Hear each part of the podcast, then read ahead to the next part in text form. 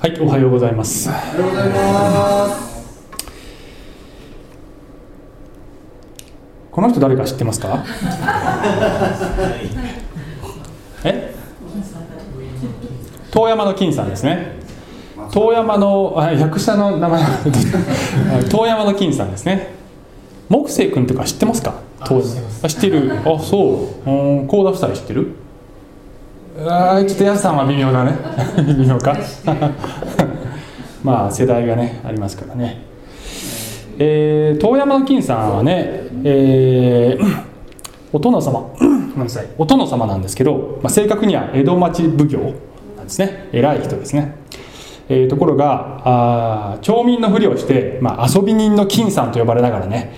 えー庶民の生活に溶け込んでいくわけですね。えーそして、えー江戸の町でいろんな悪い人がいて事件が起こるんだけれども その事件の潜入捜査みたいなことを自ら やっていくんですね、えーで、えー悪人の蛮行による被害者の苦しみを同じ目線で、えー見て、えー共感していくというねそういう人なんですね、えーで番組の後半になってくるとこの悪人とそして被害者あるいはあ共犯者えそういった関係者一同が介する場面が出てきて、えそこにこの,、ね、この人自ら乗り込んでいって、え悪を暴くという場面が出てくるわけです。で、えチャンバラの場面になってその中で、えーお前らこの桜吹雪を散らせるものなら散らしてみようみたいなことを叫んでこう相手をやっつけてしまうわけですね。で大体ねこの悪人はそこで気絶してで、えー、捕らえられてこう去っていくんだけども後日、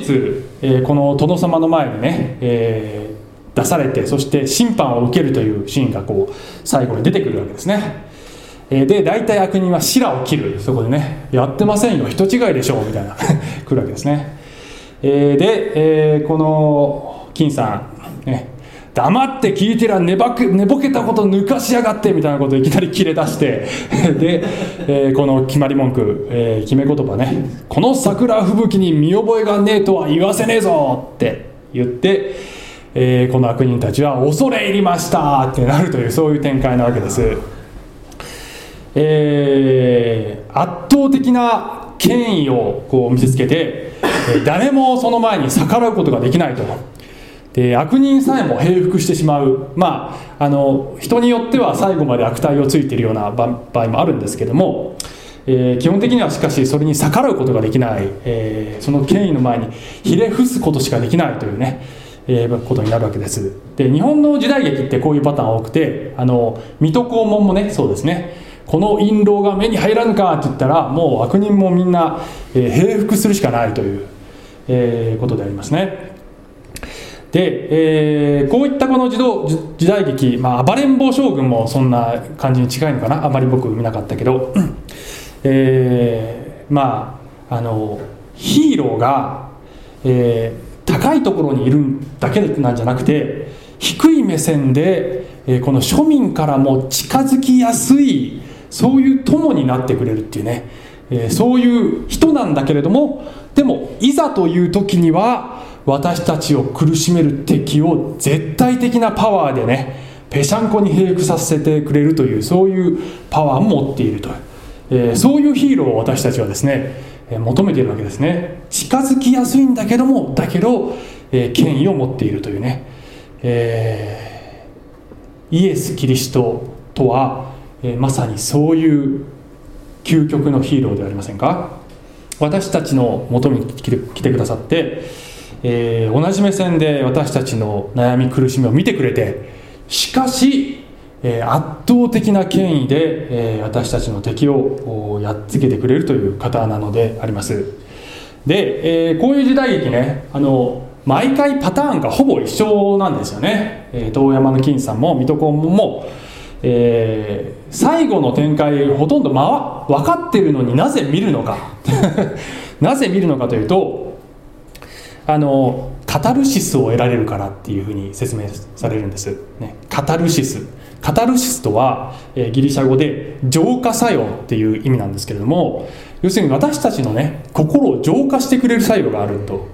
えー普段こうね鬱屈しているモヤモヤ感があ心の中にあってそれをこうあるきっかけであのジャーッと洗い流してくれるそういう作用があるからまたこれを見たくなるということです。つまり私たちはですねあのそうなんだよこうあるべきなんだよ本当はっていう、ね、あの正義が勝つべきなんだよっていうね、えー、そして正義は力を持っているはずなんだよっていう、えー、そういう本能的な欲求を持ってるわけですね、えー、本当はこうでなきゃっていう。でなぜそう思いたいかというとそれを求めてるかというと私たちのこの現実世界を見ると必ずしもそうなってないんですよ。だからモヤモヤする。えそんな時に、えー、このね力ある正義のそして愛に満ちたヒーローが敵をやっつけてくれるのを見るとああ本当に爽快だなって思うわけです、えー、で皆さん、えー、今日私たちはイエスという方はあらゆることに対して権威を持っておられる。全てのことはイエスの権威のもとに服しているのですということを見ていく時にいくんですけどそれを見ていく時にね私たちはこの鬱屈した感情を、えー、このイエスの権威を見る時にねあの浄化する浄化してもらうといったわけかなことができるんじゃないでしょうかという話を、えー、したいのであります。それが今日の話の結論ですね。イエスの権威を本当に知ることができると信じることができると私たちは、えーね、心が洗われる気持ちになってそして癒しを受けることができるという、えー、ことです、えー、こんな世の中変だなこんな人生おかしいなと思ってる時に本来あるべき姿を、え、イエス様は見せてくださるということでありますね。さあそれではですね、えー、今まであのイエス様の三条の説教の話をしてまいりましたが、えー、その後の出来事として次出てくるのがですねこの百人隊長というね人が出てくるんですね。この人有名な人ですね。有名なエピソードですけどもその話を読んでいきます。ルカによる福音書7章の1から10です。はい、えー、1節から読みますとイエスは耳を傾けている民衆にこれらの言葉を皆話し終えられると終えられるとカペナウムに入られた、えー、ところがある百人隊長に重んじられている一人のしもべが病気で死にかけていた。百人隊長はイエスのことを聞き身元にユダヤ人の長老たちを送ってしもべを助けに来てくださるようお願いした、えー、イエスのもとに来たその人たちは熱心に、お願いしていった。この人はあなたにそうしていただく資格のある人です、この人は私たちの国民を愛し私たちのために街道を建ててくれたのです。くれた人です、えー、というところでちょっと一旦切りますけれども、えー、登場人物がね何人か出てきます、えー、まず百人隊長。で、えー、時代背景を知らないとねなかなかこの場面よくわからないんですが、えー、この時代はイスラエルが強大なこのねローマ帝国という、えー、国に支配されている状態だったわけですね。で百人隊長というのはそのローマ帝国の兵隊の隊長、まあ、その名の通り100人ぐらいを束ねている、えー、管理職ですねいわば。である人です、ね、100人隊長。ちなみに聖書には1000人隊長という人もねあの出てくる場面もあるんですが、えー、100人隊長ですね。100人ここでは100人隊長。100人隊長もねいろんな何人かの100人隊長が聖書に出てくるんですね。で、えー、ローマの、ね、ローマ帝国の100人隊長は、えー、すごく魅力的で立派な人が多かったという評判があるそうです、えー、そして、えー、この100人隊長のしもべが、えー、病気ですと。で、えー、部下を思いやるこの隊長はイエス様に助けを求めるんだけれども、えー、自分で来るんじゃないんだね、えー、ここにユダヤ人の長老という人たちが、え代理としてイエス様のもとに来るわけです。でユダヤ人の長老長老というのは民のリーダーのことです、えそのユダヤ人のリーダーがイエスのもとに代わりにお願いに来たっていうんだけどえー、これはですね非常に特殊なパターンですね。非常に特殊なことが起こっているというのはですね、えー、ユダヤ人は基本的にユダヤ人ではない、えー、全ての違法人を軽蔑しています、えー、もうあのすごく見下してます。違法人をね。で、えー、違法人ともう付き合うなぐらいに言っているわけですね。この時代のユダヤ人は、えー、しかしながら軽蔑している違法人であるローマ帝国に負けてる状態なんですよ。ローマ人に虐げられてるんですね。であの自分が見下してる相手にあの踏みつけられてるってこれものすごい屈辱ですね。ものすごい屈辱。すごい屈折した感情が、えー、ユダヤ人にあったはずです、えー、エリート意識を持ってるのにでも負けてるっていうね。あの そういう状態。なので、えー、ローマ人なんていうのは基本的に嫌いなんですよ。ユダヤ人は。特にこの支配階級にいるローマ人なんていうのはもうあのできれば、えー、関係もしたくないっていうぐらいなはずなのに、え、ここではユダヤ人のリーダーたちがこの人はこの百人隊長は特別なんですと。この人は本当にユダヤ人のことを大切にしてくれている人でしかも街道を建ててくれたんですと。街道というのはえー、ユダヤ教の礼拝をする、えーまあ、いわば教会みたいなところ。シナゴグ。シナゴグのことですね、えー、シナゴグを建ててくれたんですと、え、安いもんじゃないですね。これは安いもんではありません。なのでこの百人隊長が、えー、ユダヤ人を大切にしている。しかも、えー、後でもう少しでも言いますがおそらくはユダヤ人の神様を信じていたえ、人であったということが、まあ、ほぼわかるわけです。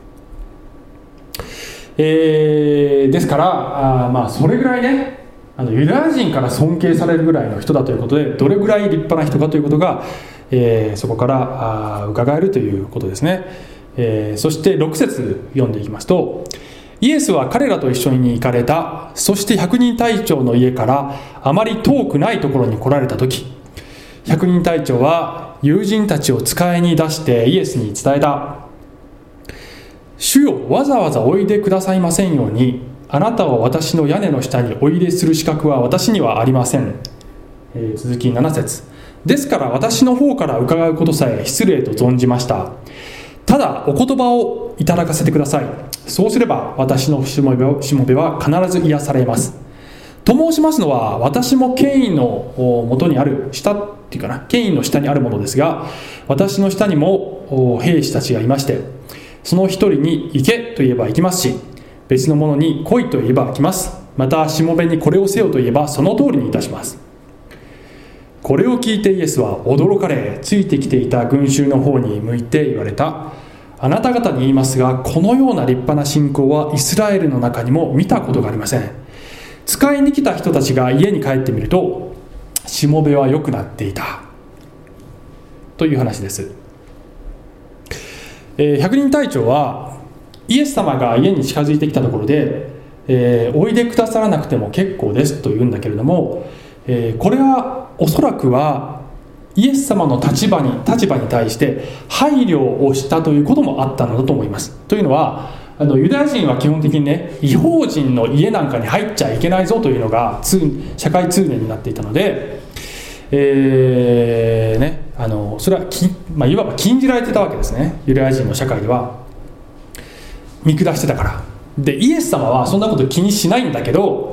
だけど、えー、百人隊長の立場からするとイエス様をこうやってねお願いして来てもらうともしかしてイエス様のお立場が悪くなるのではないかということも配慮したのかもしれません、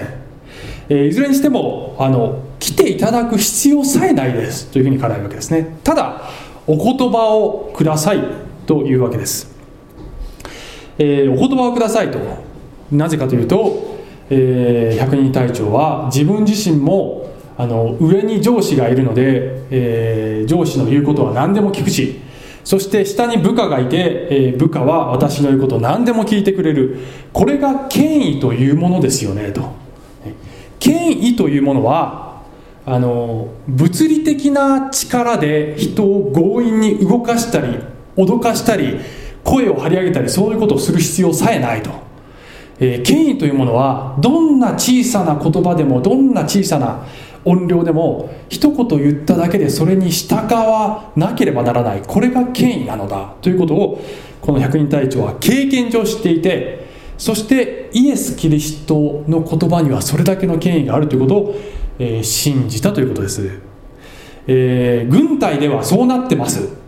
えー、そしてイエスという方はこの世界の頂点におられる方でえー、究極の将軍であるというふうに彼は認めているわけですね、それはすなわちイエスが、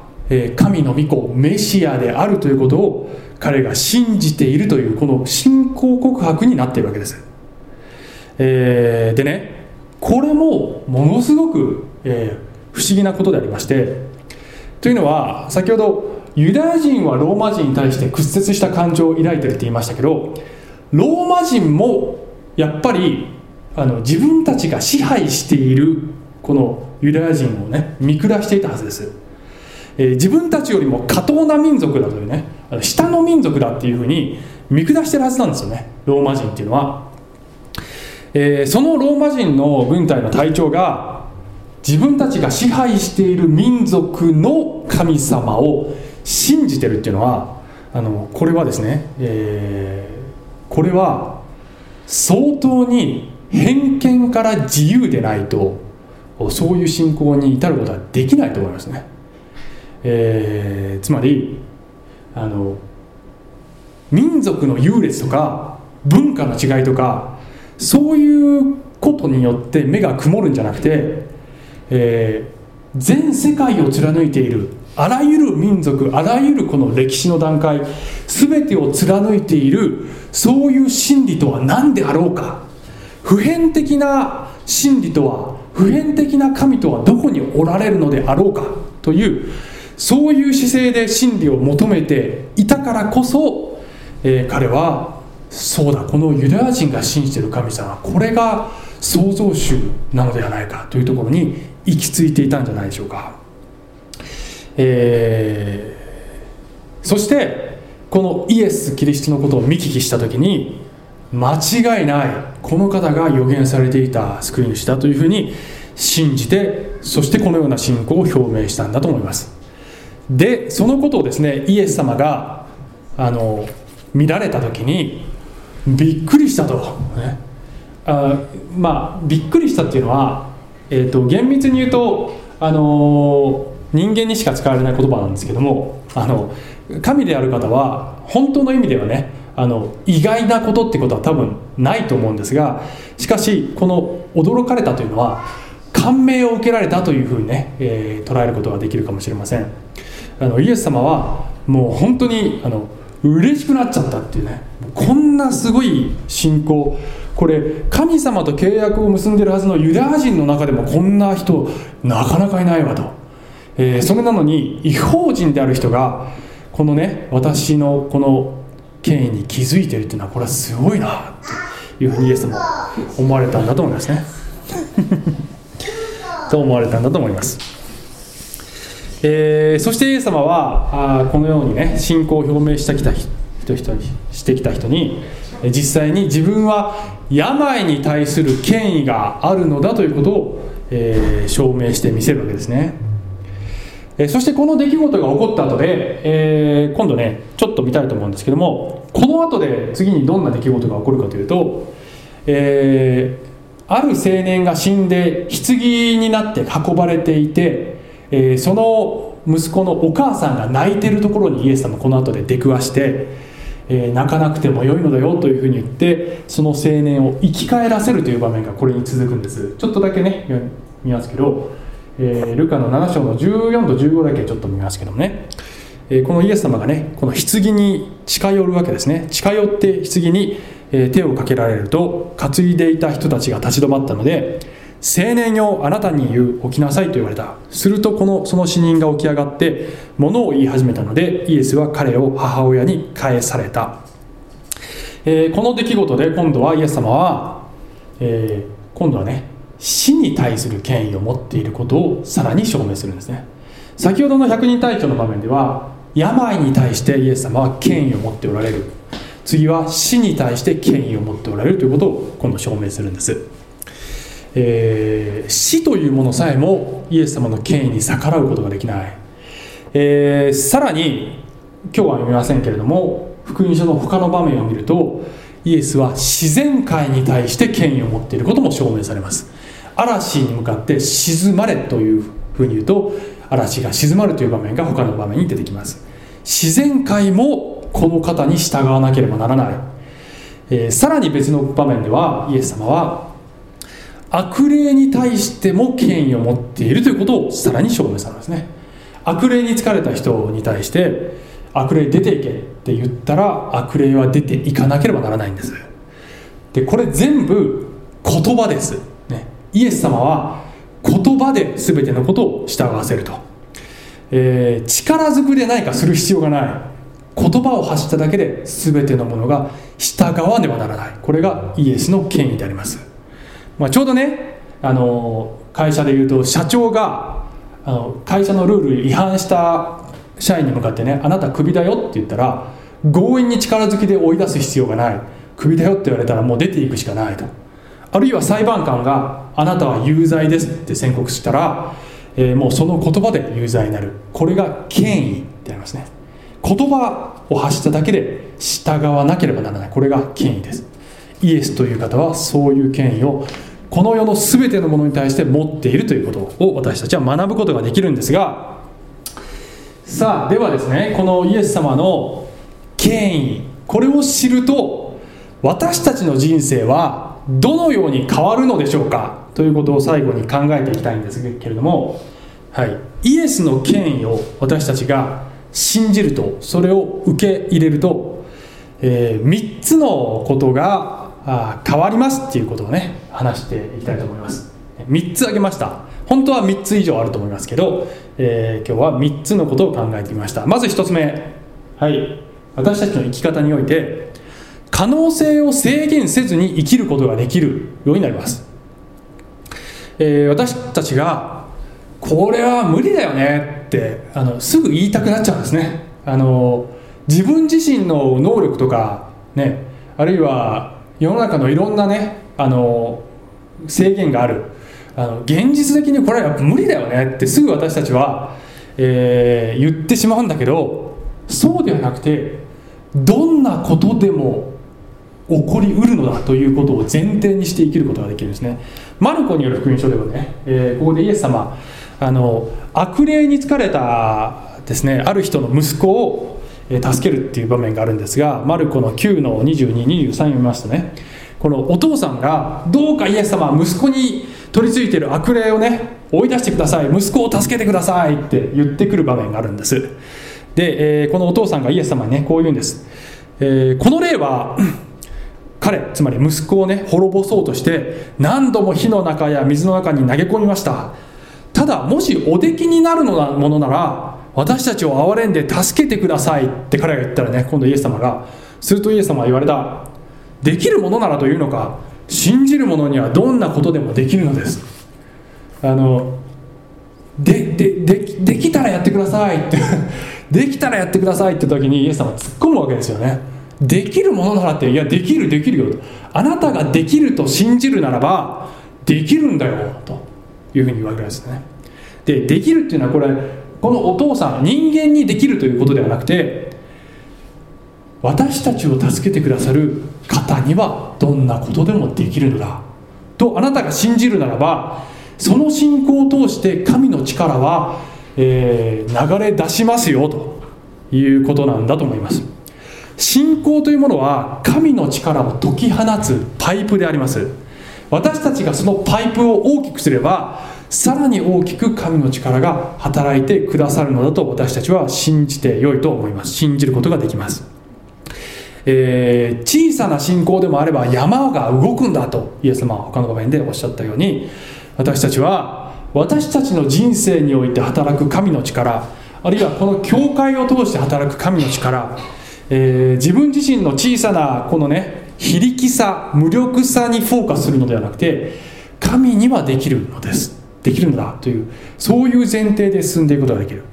えー、この教会もですねあのビジョンを持ってスタートしました、まあ、いろんなねあのビジョンあります。あのリトリートセンターだとかあるいはあの教会を生み出していく教会になりたいとか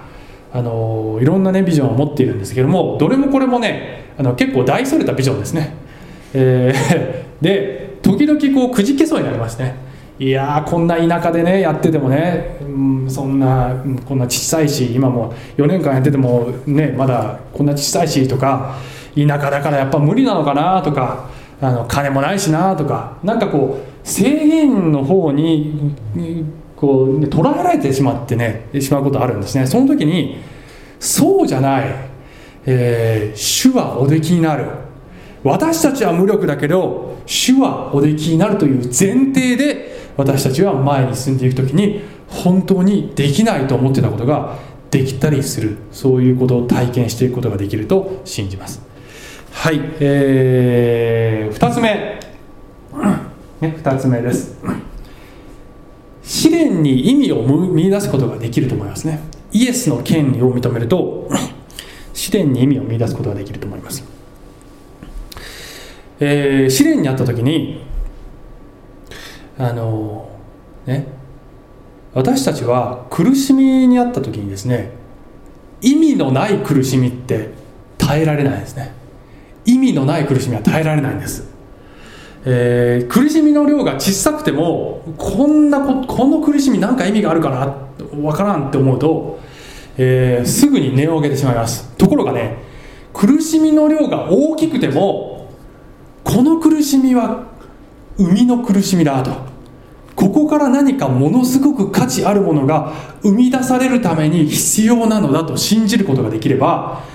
このね人間が苦しみに耐える力ってねなんかこう果てしなく拡張するって言われてるんですね。意味を見出すことができればね私たちは、えー、私たちの忍耐力ってね大きくなるんです。しかしながら意味を見出すためにはその前提として神が権威を持って治めておられる中でこのことが起こっていると信じることが大前提なんですね。そこが揺らぐとあの分からなくなっちゃうんです。私が苦しみを取っているのはこれ神様が無力で助けられないからなのではないというところが揺らぐとねあの揺らぐとあの私たちはもしかしてこの苦しみ意味ないんじゃないかっていうふうになっちゃってそして根を上げてしまうんです。えーね、あのヤコブの手紙1章の2節。私の兄弟たちさまざまな試練に遭う時はそれをこの上もない喜びと思いなさいって書いたんだけど試練に遭った時ねそれを喜びと思うってねいや無理でしょうと。何言ってんのヤコブさん。そんなこと無理でしょうと、えー、結構思います私ね。思います。思いますね。なかなかねそこまで成熟した段階に、えーね、たどり着くつける人はいると思いますけど、えー、なかなかハードル高いと思いますね、えー、しかしながら喜びとまでは思えないかもしれないなかなかそこまでいけないのが現実かもしれないですね。ほとんどの私たちのほとんどはね、え、だけど少なく少なくとも試練に負けない心を持つことはできると思うんです。でね負けない心を持つためには意味を見出すということです。そして意味を見出すためには神が全てを治めておられるということが前提としてしっかり信じられてないと弱いのであります。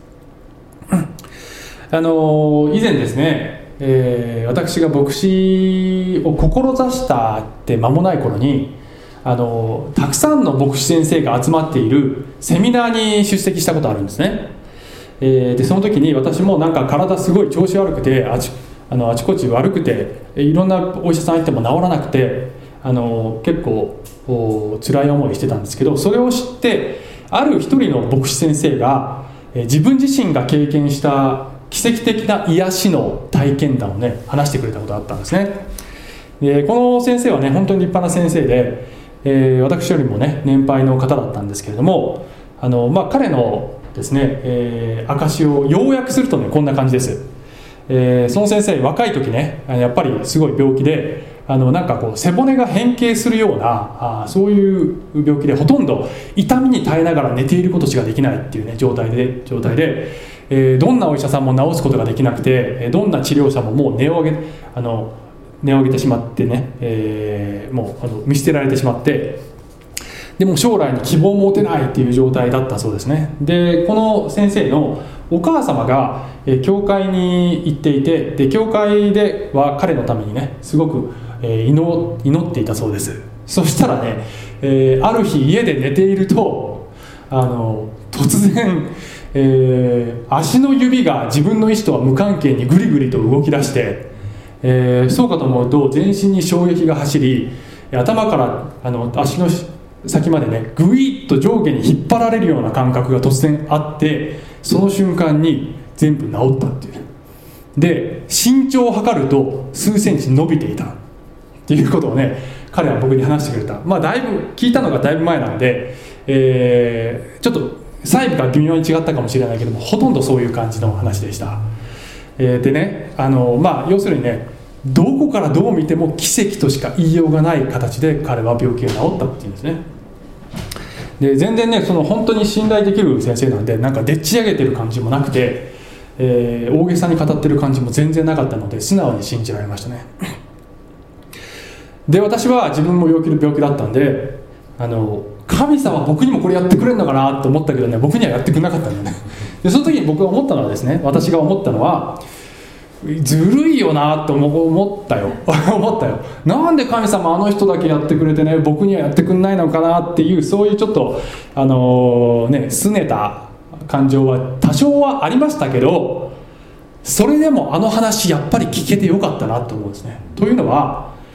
えー、神様ってやろうと思えばこういうことできんだなっていうことを あの実感としてね、えー、感じられたんですね。神様ってできるんじゃんみたいな。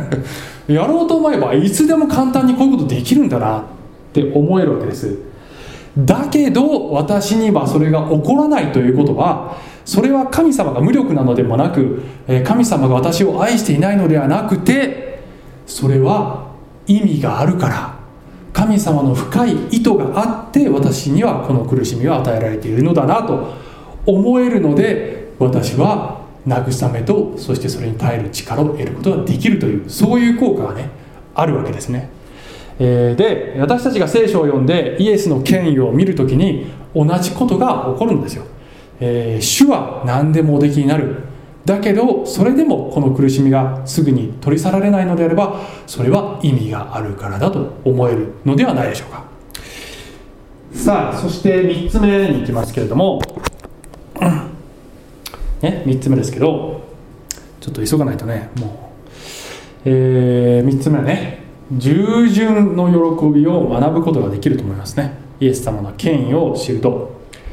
従順つまり従う心従う態度。それを従順と言いましたけど従うということの喜びを知ることができると思いますね。あの一般的に世の中では権威に従うってなんかこう弱いイメージがあるかもしれません、えー、なんとなく長いものに巻かれる的なね、えー、そういうイメージがあるかもしれません。確かに世の中にはあのろくでもない権威がいっぱいあるので時には間違った権威に対して、え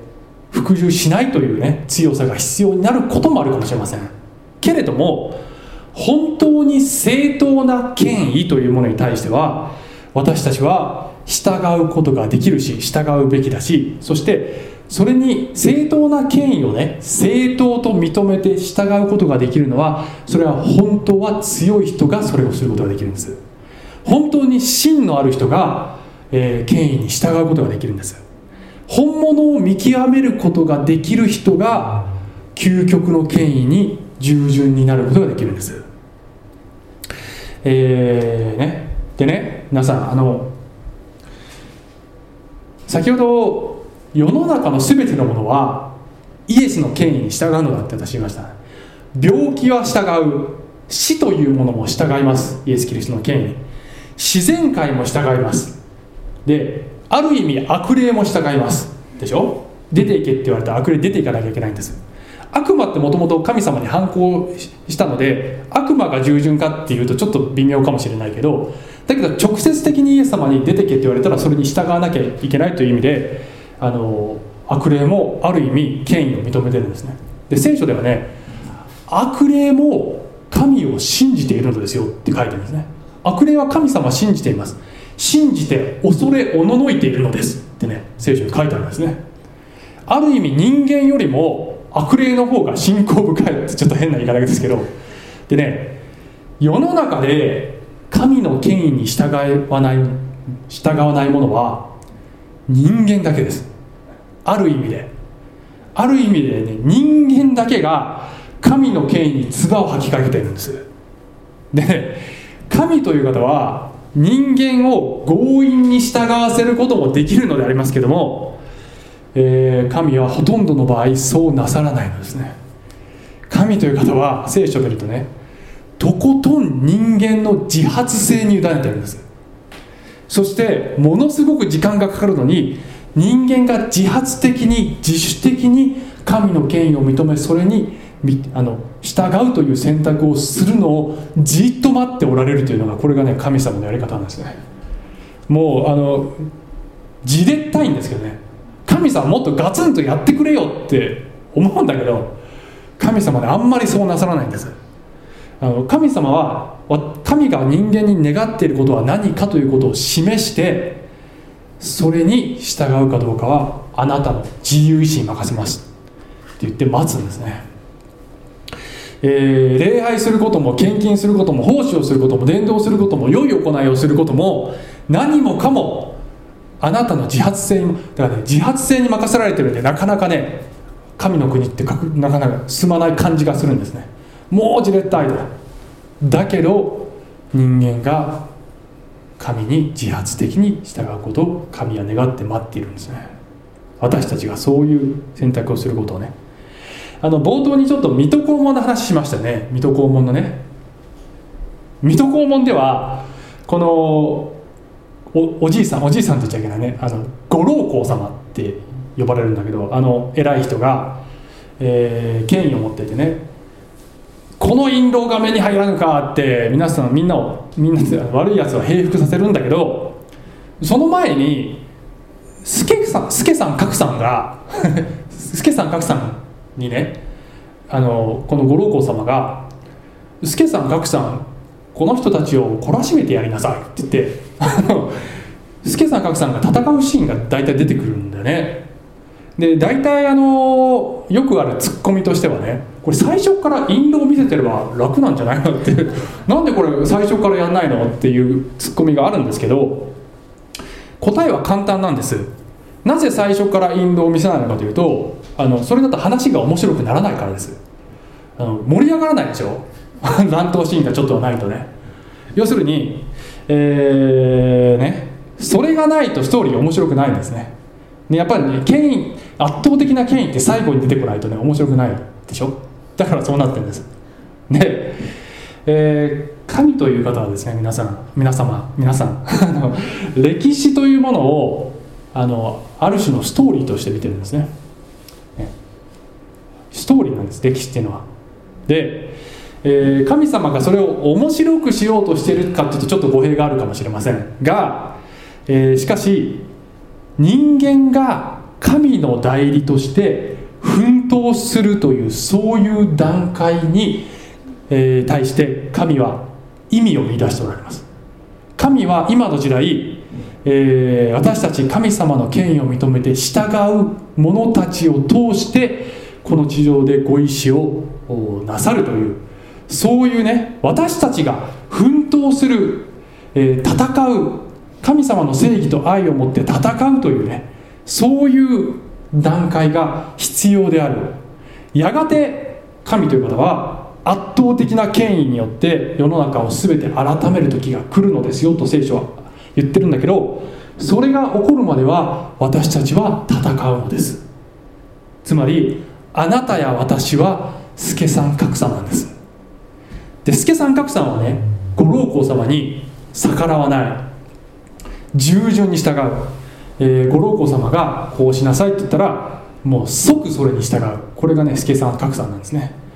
えー、助さん格差すごい強いんだけどこの強い人たちが正当な権威に従ってその言うことを、えー、聞くわけですね。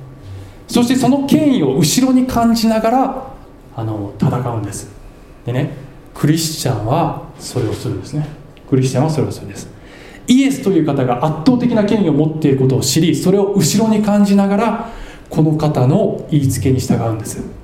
えー、今日の話100人隊長の話でしたけども100人隊長がイエス様にね部下に対して行けと言えばする行くし来いと言えば来るしこれをせよって言ったらしてくれるんですよ、えー、イエス様あなたもそういう権威持っておられますよねって言うんだけど、えー、私たちは果たしてイエス様に対してそうなっているかって自問しなきゃいけないんじゃないでしょうか。自己吟味しなきゃいけないんでしょうか。イエス様が行けと言えば行くし来いって言えば行けば言えば来い来るしこれをせよって言った時にイエス主よはいそういたしますって言っている自分がいるかどうかっていうふうに、えー、そんなふうに自分を見つめ直す、えー、機会にこのメッセージがなればいいなと思いました、えーね、イエス様の権威知ると私たちは可能性を制限する必要がありません。どんなことでも起こり得る。イエス様の権威を知るとどんな試練にも意味があるということを信じることができる。そしてイエス様の権威を知ると私たちは従順に従うということに喜びを見出すことができる。その時に私たちのねこのなんかモヤモヤした感じがね全部取り払われてそして、すっきりした爽快な気持ちで神様に従うことができるんじゃないでしょうか。さあ最後にイエス様。あすいません。あすいません。であのこれ読むの忘れてましたけど、えー、聖書では第一コリント12の27、ね、これ3つ目のポイントでお見せする予定だったんですがあなた方はキリストの体であってキリスト一人一人は各機関なのですと聖書に書いてある、えー、ちょっと話ポイント戻りましたけど私たちはキリストの体なのですね。キリストの体キリストの手足としてね助さん格さんのように従っていくということを話すためにこれお見せしようと思ってました。失礼しました、えー、最後にマタイの福音書最後のねイエス様の言葉です。イエス様天に昇られる前に私たちに大宣教命令というね、えー、述べ伝えなさいということをおっしゃるんだけどその時にこういうふうにおっしゃいます。私は天においても地においても一切の権威を与えられています。権威が与えられています。それゆえあなた方は行ってあらゆる国の人々を弟子としなさい。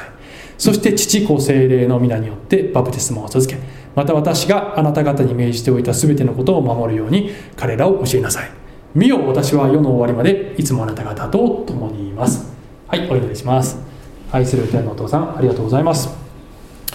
えー、世の中どんなにぐちゃぐちゃに見えたとしてもしかし私たちが聖書から知ることができるのは